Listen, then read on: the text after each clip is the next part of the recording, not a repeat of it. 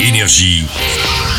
Signe News. Les Beatles, oui, sont au cœur d'une comédie avec le chanteur Ed Sheeran. C'est vous seul qui écrivez les chansons Oui.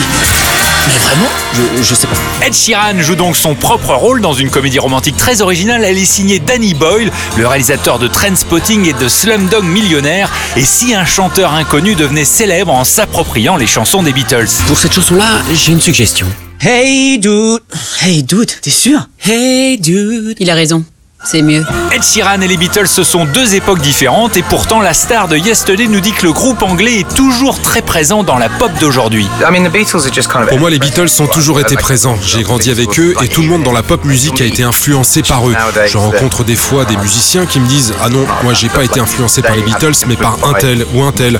Sauf que les artistes dont ils sont fans ont eux-mêmes été marqués par les Beatles. Donc je crois que les Beatles ont vraiment imprégné toute la musique pop moderne. Quand est-ce que t'as écrit ça C'est pas moi, c'est Paul McCartney qui a écrit ça, les Beatles.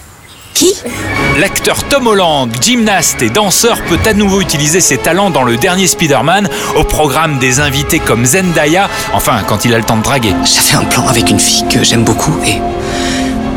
Maintenant, tout ça est tombé à l'eau. Ah mince, mais bon, il y a aussi Nick Fury et Mysterio pour l'aider à sauver le monde. J'étais loin d'imaginer que je devrais sauver le monde pendant ces vacances. Eh ouais, vacances interrompues pour Peter Parker, bon courage et bon film, et attention, c'est le dernier jour de la fête du cinéma, 4 euros la séance, profitez-en.